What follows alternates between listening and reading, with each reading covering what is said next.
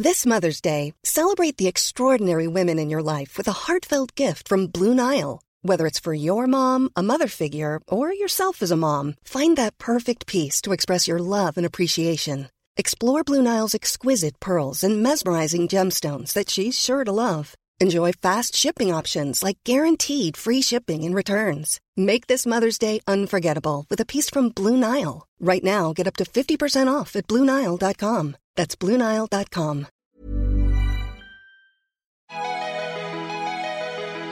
Bonjour, je suis Jean-Mathieu Pernin. Bienvenue dans Libellisé, le podcast de Libération qui vous raconte la présidentielle.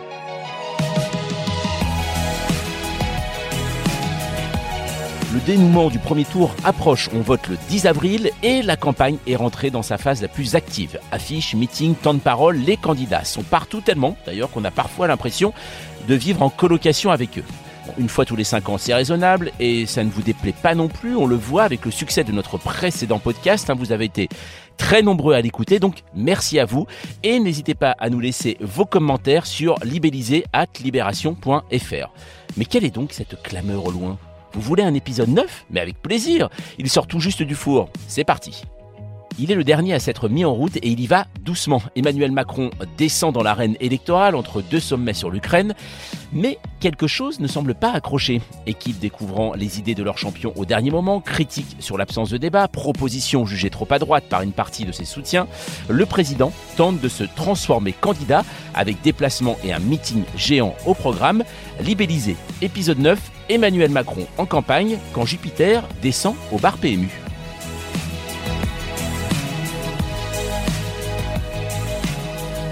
Alors, on va en parler avec Laure qui salut. Bonjour. Et également avec Jean-Baptiste Daoulas, salut. Salut. Vous êtes tous les deux donc en charge de la majorité présidentielle à Libération et donc bah, depuis peu, en fait, du président candidat. Laure, est-ce qu'on peut dire que euh, Emmanuel Macron s'est mis à faire campagne?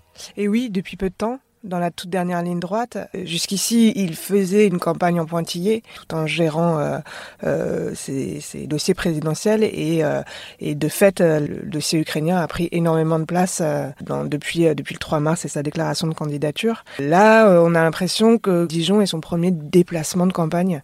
Jean-Baptiste, est-ce qu'il y a eu un changement quand même aujourd'hui? Alors, donc on le voit, Emmanuel Macron donc doit faire campagne, euh, puisque le premier tour c'est le 10 avril. Est-ce qu'il y a quand même eu un changement dans la campagne d'Emmanuel Macron euh, par rapport au plan initial?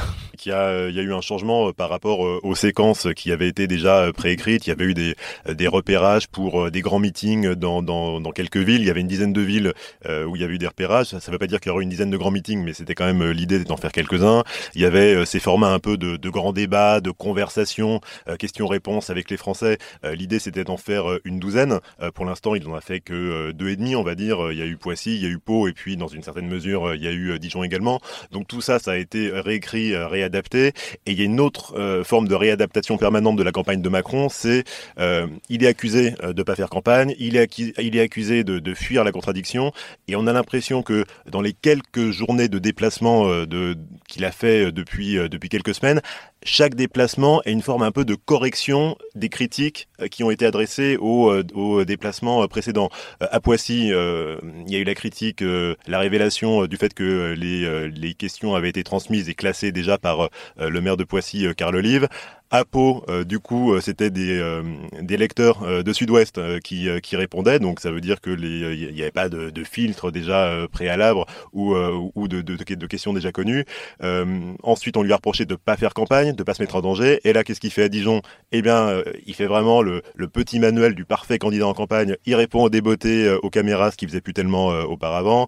Il se met en danger en parlant une douzaine de minutes à un mec qui l'alpague sur euh, le pouvoir d'achat. Euh, vraiment, c'est ce côté. euh, je, je me planque pas, je vous montre bien, je surligne le fait que vraiment, je suis en campagne, je suis un candidat normal qui ne se planque pas. ça, ça veut dire qu'il y a eu un moment, une tentation tout de même chez Emmanuel Macron ou ses équipes de, de ne pas faire campagne?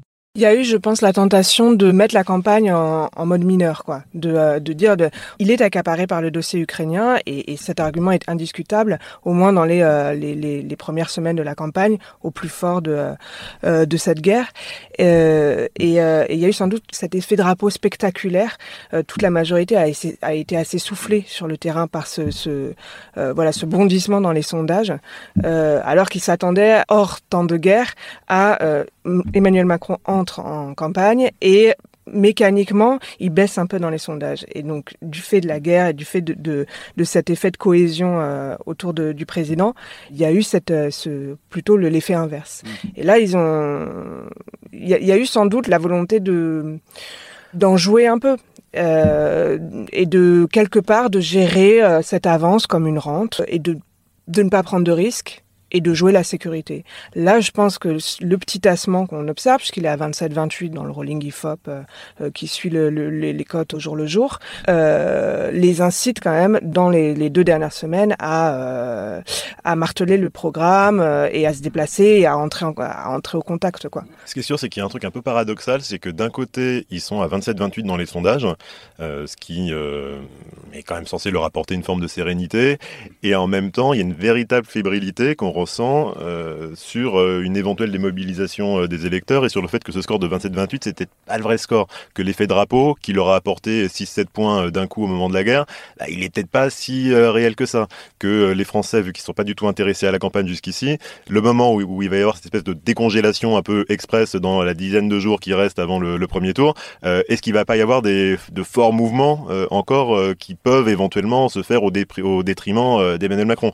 Tout ça, c'est quand même en toile de fond et il y a il y a vraiment cette espèce de, fébrilité qu'on ressent euh, chez eux. Et puis leur inquiétude, c'est aussi le second tour, euh, même si euh, la consigne est de, passer une étape après l'autre. Il y a une vraie inquiétude sur le second tour parce que l'écart testé par les sondages entre Marine Le Pen et, et Emmanuel Macron ne cesse de se resserrer. Et donc il y a quand même un peu ce trompe-l'œil, quoi, de se dire il est à 28, 27, 28, ce qui est un score effectivement un très bon score au premier tour, il y a quand même cette petite crainte de la démobilisation au second tour.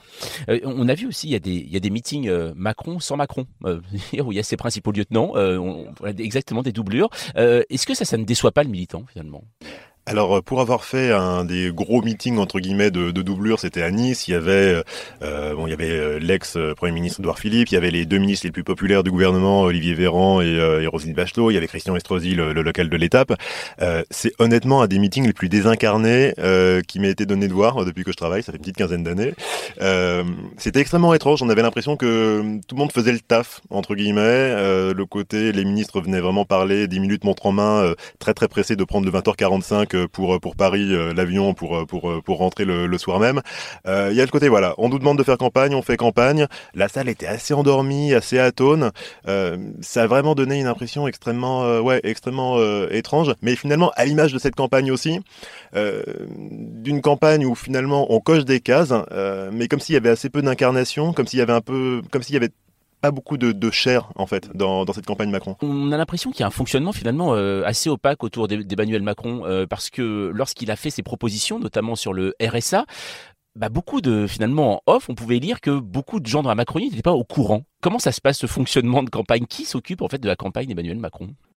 Alors ça, c'est un, une phrase qui revient euh, souvent en Macronie, puis c'est souvent présenté comme quelque chose de, de, super, de disruptif. Il, y a pas il déteste ses organigrammes de campagne, donc il n'en a pas fait. Et c'est vrai qu'ils donnent tous l'impression de s'en satisfaire énormément. Euh, euh, ça cache quand même une verticalité qui a été la verticalité, la manière dont il a exercé le pouvoir et qui est aujourd'hui la manière dont il fait campagne, euh, de manière euh, très très resserrée, en comité extrêmement restreint. On cite souvent deux noms, celui d'Alexis Collère et euh, de Clément Leonardozzi qui s'occupe, qui est son conseiller communication et presse. et, c'est vrai qu'on on sent que ça, commence à faire grincer parce que effectivement quand tout va bien, quand on sent que c'est huilé, rodé, ce fonctionnement, tout le monde s'en contente, s'en fait mine de s'en satisfaire. Là, comme on sent qu'il y a des quelques quelques ratés, que ça flotte un peu, qu'il y a ce, ce, cet effet de correction dont parlait Jean-Baptiste, on, on, commence à entendre des petits des critiques. Ouais, des critiques sur le côté. Euh, bah, en fait, il décide trop de choses en duo avec son secrétaire général Alexis Collère, donc ça veut dire qu'ils sont parfois un peu submergés, parfois un peu trop techno tous les deux, euh, parfois éloignés des réalités des Français, des réalités politiques. Donc ça, c'est un truc qui infuse un petit peu. Et puis il y a aussi ce côté. Euh, je pense qu'il y a une forme de frustration par rapport au fait de tout découvrir toujours en direct. Euh, quand ils ont sorti leur site euh, avec vous, euh, c'était une sorte de site de campagne qui avait été sorti un peu comme ça de manière surprise. Ça a aussi été une surprise pour les principaux soutiens de, Macron, que ce soit Richard Ferrand, Stanislas Guérini, le patron du parti, Christophe Castaner, celui des députés. En fait, ils l'ont appris à peine la veille. quand à Poissy, Emmanuel Macron fait une, une quinzaine d'annonces, comme par exemple la suppression de, euh, de la redevance euh, audiovisuelle euh, personne n'est au courant. En fait, à ce moment-là, au siège de campagne, il y a les principaux dirigeants qui sont en train de découvrir les mesures et de prendre des notes. c'est pour dire à quel point eux-mêmes ne sont pas dans les boucles et à quel point Emmanuel Macron a une façon de prendre ses décisions un peu comme ça, en, avec une forme d'improvisation, mais aussi un peu de maltraitance de ses principaux soutiens. Parce que c'est quand même eux qui sont, qui sont chargés de faire le SAV euh, de ça après. Souvent, quand, euh, quand euh, on, les interroge sur l'improvisation, d'ailleurs, ils répondent agilité, qui est une espèce de, de mot de secours dans la boîte à outils de la Macronie, en disant non, mais vous voyez, c'est l'agilité d'Emmanuel Macron, bien connu. Et tu parlais du RSA, c'était par exemple typiquement la mesure où euh, euh donc lui, la présente. Visiblement, tout le monde n'est pas totalement au courant, en tout cas du, du, détail de cette mesure et de la manière dont elle va fonctionner. Ça laisse plus de questions que de réponses. Et ensuite, lui disparaît, revient à ses coups de fil internationaux, à son agenda euh, présidentiel. Et ce sont les, les, les responsables de la, la, majorité, donc les doublures, qui sont chargés d'aller de, de, en plateau ou dans les, dans les émissions de radio, expliquer comment ça fonctionne et en général ça patine quoi parce que ils ont effectivement pas le détail. Mm. Donc là aussi on voit que euh, cette verticalité crée aussi des dysfonctionnements quoi. Et on voit beaucoup, tous les autres candidats s'appuient sur euh, leur formation aussi pour faire campagne, pour avoir des relais euh, locaux. Euh, ça existe des, bah, finalement la place de la République en marche en tant que parti dans cette campagne, elle existe ou pas? Ils, ont quand même un réseau militant qui, alors, qui retrouve un peu la, quand même la couleur et, et, et, qui vit peut-être aussi un peu dans la nostalgie de 2017 et de cette campagne formidable, enthousiasmante, pour beaucoup la première campagne dans, lequel il, dans laquelle il s'était engagé. Donc j'ai l'impression que sur le terrain, beaucoup retrouvent, euh, un peu cet esprit. Après, est-ce que ça suffit à animer une campagne présidentielle? Euh, C'est sans doute un peu juste. Quoi. Il y a un truc qu'ils aiment bien nous répéter, c'est euh, sur le terrain, on voit que Zemmour et nous, comme si les autres partis étaient totalement inexistants. Et là, par exemple, le, week-end dernier, ils se vantaient d'avoir organisé 1700 événements euh, sur euh, sur le territoire français avec euh, des fois des députés, des ministres, ces fameuses doublures qui viennent représenter Emmanuel Macron. voilà, ils ont une espèce de un peu d'affirmation de leur présence territoriale le responsable de la majorité qui nous a parlé de ces 1700 événements nous, a employé l'expression carpet bombing. Et euh, on s'est dit waouh et, et c'est vrai que sur le terrain c'est sans doute euh, super et, ça apporte euh, sans doute de la fraîcheur et, une présence mais l'effet carpet bombing est, sans doute un peu survendu on dira. Qu'est-ce que pardon un carpet bombing qu'est-ce que ça veut dire? C'est une métaphore qui est vraiment de, de bonne aloi alors que l'Ukraine se fait se fait bombarder par la Russie. Mais bon c'est l'idée de le c'est une expression très sarkozienne aussi. Euh, c'est ce côté, euh, en fait, on va saturer l'espace. Euh, bam, bam, bam, on va, on va y aller sur beaucoup de présence. on va, on va saturer l'espace, qu'il soit médiatique ou, territorial. on va vous montrer que vous n'allez pas pouvoir sortir de chez vous, aller au marché sans avoir croisé un petit groupe de marcheurs qui va vous distribuer les tracts. Voilà, c'est cette idée que vous allez montrer qu'il y a une présence militante, territoriale extrêmement forte de la République en marche sur le terrain. C'est vrai que là, ça donne vraiment l'impression d'être bah, la campagne par défaut et un peu en attendant Godot, quoi, puisque ils font, c'est comme les meetings sans, sans le candidat, c'est, c'est, c'est un plan B, quoi. Est-ce qu'Emmanuel Macron est sensible euh, à cette petite musique qui est montée à partir du moment où il a dit qu'il ne faisait pas de débat euh, euh, Pas de débat, pas de mandat? Il y, a une question sur la, autour de, la mobilisation de, de l'électorat. En fait, on ne sait pas s'il joue à se faire peur ou pas avec, avec cette question-là. et certains disent qu'ils n'ont pas tellement peur de perdre face à Marine Le Pen, mais plutôt d'être mal élu. Mal élu dans le sens où il y aurait une assez faible participation au, au deuxième tour et que quelque part la légitimité des réformes que euh, Emmanuel Macron voudrait euh, mettre en place dans un second mandat, euh, eh bien serait déjà fragilisée par un faible, par une faible participation populaire. Donc ils, veulent montrer qu'ils qu'ils veulent vraiment, qu'ils ont qu'ils ont vraiment gagné en fait. Et Emmanuel Macron à un meeting à Nice avait enregistré une vidéo de trois minutes dans laquelle il dit allez allait m'aider à conquérir un véritable mandat, un véritable mandat. Donc pas quelque chose de pas quelque chose par défaut. Pourtant, on, l'entend souvent cette critique de ah, il ne descend pas dans l'arène médiatique. En gros, il ne veut pas débattre. Euh, on a vu certains candidats dire oh c'est scandaleux, donc moi j'ai envie de débattre avec Emmanuel Macron. Ça, c'est depuis le début, c'est réfléchi comme ça. C'est-à-dire qu'il s'est dit tout de suite je ne veux pas faire de débat alors ça, c'était, en tout cas, c'était pas lié à la guerre en Ukraine. On l'a entendu bien avant, euh, et, certains dans la majorité ont estimé qu'on l'avait entendu un peu trop tôt. C'est devenu assez évident euh, avec le, pour eux, en tout cas, avec le, l'actualité, dire c'est c'est c'est une lourde machine de caler un débat, ça c'est c'est injouable dans son agenda de caler ça, etc. Mais en réalité, c'est quelque chose qu'ils ont répété euh, bien avant, enfin qu'ils avaient tranché bien avant le, l'invasion de l'Ukraine.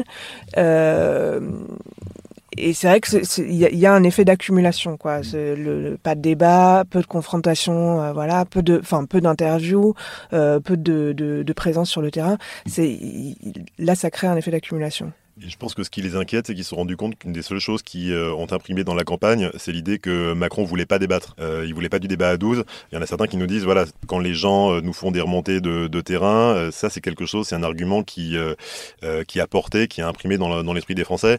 Donc c'est pour ça qu'Emmanuel Macron se montre aussi très au contact des citoyens, dit aussi qu'il débat notamment avec les journalistes, ce qui est assez hallucinant parce que c'est c'est pas des débats, c'est pas des vrais débats en tout cas, mais il a, hum, ne serait-ce que dans le, les termes employé, il y a cette idée que euh, le président débat. Ça, ils, ont une façon de vraiment insister là-dessus. On dit que Emmanuel Macron a un programme de droite. Euh, comment réagit-il par rapport à ça? C'est un autre gimmick de, de la Macronie, mais c'est de le terme de droite, on part tout de suite dans un long laïus sur euh, euh, non, il n'y a plus de droite, il n'y a plus de gauche. Lui, à la conférence de presse, a, répondu qu'il euh, se fichait royalement, même présidentiellement, de savoir si ses propositions étaient de droite ou de gauche. de fait, on, l'a vu à la conférence de presse où il a déroulé l'intégralité de son programme. Il y a une coloration de droite. C'est assez, c'est assez évident. Alors eux, à chaque fois, citent les, les petites mesures, enfin les mesures sociale euh, qu'il y ajoute, qu'il y adosse. Mais c'est vrai que euh, l'âge légal à la retraite, c'est c'est un marqueur fort. Euh, aujourd'hui, oui, il a dit d'ailleurs à Dijon que pour bien marcher, il fallait une jambe droite, une jambe gauche. C'est-à-dire qu'il reprend son bâton de pèlerin de 2017, Emmanuel Macron, malgré qu'il le fait qu'il a un bilan maintenant à défendre. Bah, le, le, le, fait est que euh, il ne se renie pas. C'est le côté euh, de la continuation de 2017, la jambe gauche, la jambe droite, mais c'est euh, malgré tout extrêmement déséquilibré. déséquilibré. Après, c'est aussi pour ça qu'il a tenu à, à, se montrer aux côtés de François Rebsamen, qui est quand même une figure du Parti socialiste, bon, pendant son, déplacement à Dijon, c'est de montrer que les socialistes et sociodémocrates sont avec lui. C'est important de le montrer dans. c'est important de le montrer aux Français à défaut d'avoir forcément le programme qui le justifie derrière. Parce que comme le disait Laure, euh, entre les, euh, je crois une quinzaine de milliards d'euros euh, rendus soit aux ménages, soit aux entreprises sur, sur les impôts, la, reculer l'âge légal à 65 ans, je parle même pas des droits de succession qui veut aussi alléger, enfin tout ça c'est des totems de droite. Mm. Et donc c'est pas du saupoudrage de donner quelques heures d'accompagnement pour l'autonomie des personnes âgées en plus chaque semaine ou de donner quelques centaines d'euros au plus aux mères célibataires qui va euh, euh, qui va rééquilibrer ça. C'est plus du saupoudrage. On parle donc de cette euh, campagne d'Emmanuel Macron et sur libellisé@libération.fr, on nous a posé pas mal de questions et notamment celle de Romain qui parle eh bien de l'actualité toute récente. Bonjour Romain, 40 ans, Paris. Je voulais savoir si l'affaire McKinsey, dont on parle beaucoup, peut avoir des conséquences pour Emmanuel Macron. Alors, est-ce qu'on peut dire que l'affaire McKinsey peut vraiment être embêtant pour Emmanuel Macron et surtout, est-ce que ça peut l'accompagner encore derrière en cas de réélection? Alors, ce qui est sûr, c'est que ça les inquiète euh, parce qu'on voit qu'il y a des éléments de langage à tous les étages pour dire qu'il n'y a absolument aucun problème. Emmanuel Macron lui-même a dit que s'il y avait un souci, ils avaient qu'à aller au pénal. Euh, donc, sur le fond, ils affichent vraiment une forme de, sérénité et de certitude. Euh, le problème, c'est que ça réactive pas mal d'éléments qui sont pas bons pour Emmanuel Macron. Il y a le côté bah, McKinsey, cabinet de conseil américain américain, ça réactive le président des riches, ça rappelle le banquier d'affaires, c'est un peu cet univers-là. les gens qui ont lancé En Marche avec Emmanuel Macron, bah, c'est la France des, des cabinets de conseil, c'est la France des CSP+, c'est la France des fonds d'investissement qui aussi aidaient parfois pour certains à lever des fonds pour, pour sa campagne. Voilà, c'est cette France-là et c'est pas bon Ça résonne avec le côté Startup Nation du, du, du début du quinquennat et l'intrusion du privé dans les affaires de l'État. Sur les réseaux sociaux, ça prend extrêmement bien, ça colle. Ils ont mis, et ils ont mis beaucoup de temps à réagir. Et, et, le problème de, de, de la réponse d'Emmanuel Macron, c'est qu'il répond sur un plan juridique alors que l'affaire est en train d'être politique quoi. Mm. Et donc visiblement ils, tentent de corriger le tir, ils, ils organisent un peu euh, le, la riposte, les arguments, mais la réponse est tardive. Les critiques, euh, les accusations carrément même en illégitimité euh, sont récurrentes hein, par rapport à Emmanuel Macron. On l'a même entendu de la part de Gérard Larcher, hein, quand même président du Sénat, numéro 2 euh, de l'État. Est-ce que ça c'est c'est un risque pour Emmanuel Macron euh, en cas de réélection euh, derrière, de nouveau, de dire c'est un président illégitime Alors cette contestation du scrutin, euh, exprimée d'autant plus par Gérard Larcher, président du Sénat, elle a été extrêmement mal prise. Aussi parce que c'est Gérard Larcher, donc il a été vraiment visé comme institutionnellement, il y a quelque chose de, peu responsable dans cette critique. Donc eux, appuient là-dessus pour décrédibiliser la critique, mais ça rejoint ce que disait Jean-Baptiste tout à l'heure sur la, peur d'être mal élu ou de ne pas être allé chercher ce véritable mandat. Euh, voilà, la, peur que cette élection, cette campagne un peu bizarroïde, cette élection euh, débouche sur euh, soit un troisième tour social, soit des contestations dans la rue, euh, voilà que, ça, ravive les braises mal éteintes de la crise des gilets jaunes. Ouais, bien sûr, il y a cette crainte. Après, le terme d'illégitimité était euh, très critiquable. Puis euh, cette, cette, cette, interrogation, elle est extrêmement révélatrice aussi d'un excès de confiance, parce que quand votre pire crainte, c'est d'être mal élu ou pas assez ou pas assez légitime, c'est qu'au fond, vous considérez que vous avez déjà gagné et c'est ah, peut-être un peu le problème de, de cette campagne Macron, c'est qu'ils ont beau euh, dire euh, qu'il faut se mobiliser, qu'on a toujours peur de Marine Le Pen au deuxième tour. Euh, à la fois dans, les, dans ce qu'ils disent et dans, dans les non-dits, il y a quand même cette espèce de secret de, secret de polichinelle qu'ils pensent avoir gagné. Une dernière chose, plus personnelle, c'est comment de suivre une campagne d'un candidat qui n'a commencé qu'il y a que deux semaines. et est-ce que d'ailleurs c'est journalistiquement c'est possible de suivre la campagne d'Emmanuel Macron comme il est président aussi? Comment ça s'organise? Le rapport de Macron et de ses conseillers à la presse est toujours aussi verrouillé qu'avant, on est toujours aussi maltraité entre guillemets collectivement qu'auparavant, on a toujours aussi peu d'informations qu'auparavant, il y a toujours aussi peu de conseillers qui nous parlent euh, qu'auparavant, aussi peu d'élus qui ont une parole libre. Donc honnêtement, je vois pas forcément tellement de différence. Après, ce que ça change, c'est qu'il n'y a pas forcément autant d'événements qu'il aurait pu y avoir, euh, que euh, on est peut-être prévenu encore un peu plus à l'arrache qu'auparavant, mais ce qu'on peut aussi comprendre du fait de l'agenda euh, ukrainien, euh, honnêtement, je vois assez peu de différence. C'est peut-être juste un peu frustrant de pas en faire plus. Ce qui est étonnant, c'est dans, le service euh, on a vu nos collègues euh, couvrir des campagnes à très tôt, à partir de depuis cet été en fait. Ils sont euh, sur des événements de campagne, des primaires, des déplacements, des meetings. ils ont des agendas à trois semaines, enfin une visibilité sur deux, trois semaines. Nous, on ne sait pas s'il y a un déplacement le lendemain. Enfin, c'est vrai qu'il y, a, je pense que dans le service, ça peut créer un effet de décalage, en tout cas. C'est un peu l'idée que la présidentielle, c'est un peu les Jeux Olympiques auxquels nous, on se prépare pendant cinq ans. C'est notre grand moment. Et, et j'ai eu l'impression d'avoir chopé le Covid juste avant, quoi. Ça nous a un peu retiré notre joie, quoi. C'est la fin de ce neuvième épisode de Libellisé. Merci Laure, merci Jean-Baptiste. Euh, avant de se quitter, sachez que toute la semaine prochaine, Libellisé se fait quotidien avec chaque jour un focus sur une ou un candidat avec les journalistes qui l'ont suivi au plus près durant cette campagne. Ça, ça ne se rate absolument pas. Alors un conseil, n'hésitez pas à vous abonner. Vous pouvez le faire hein, sur Apple Podcast, Deezer ou Podcast Addict et c'est la bonne façon de ne rater aucun épisode. Et puis surtout, bon, bah, n'hésitez pas à mettre 5 étoiles, on compte sur vous. Si vous voulez participer, on attend vos messages et notes vocales dans notre boîte mail libellisée at libération.fr. On se retrouve la semaine prochaine.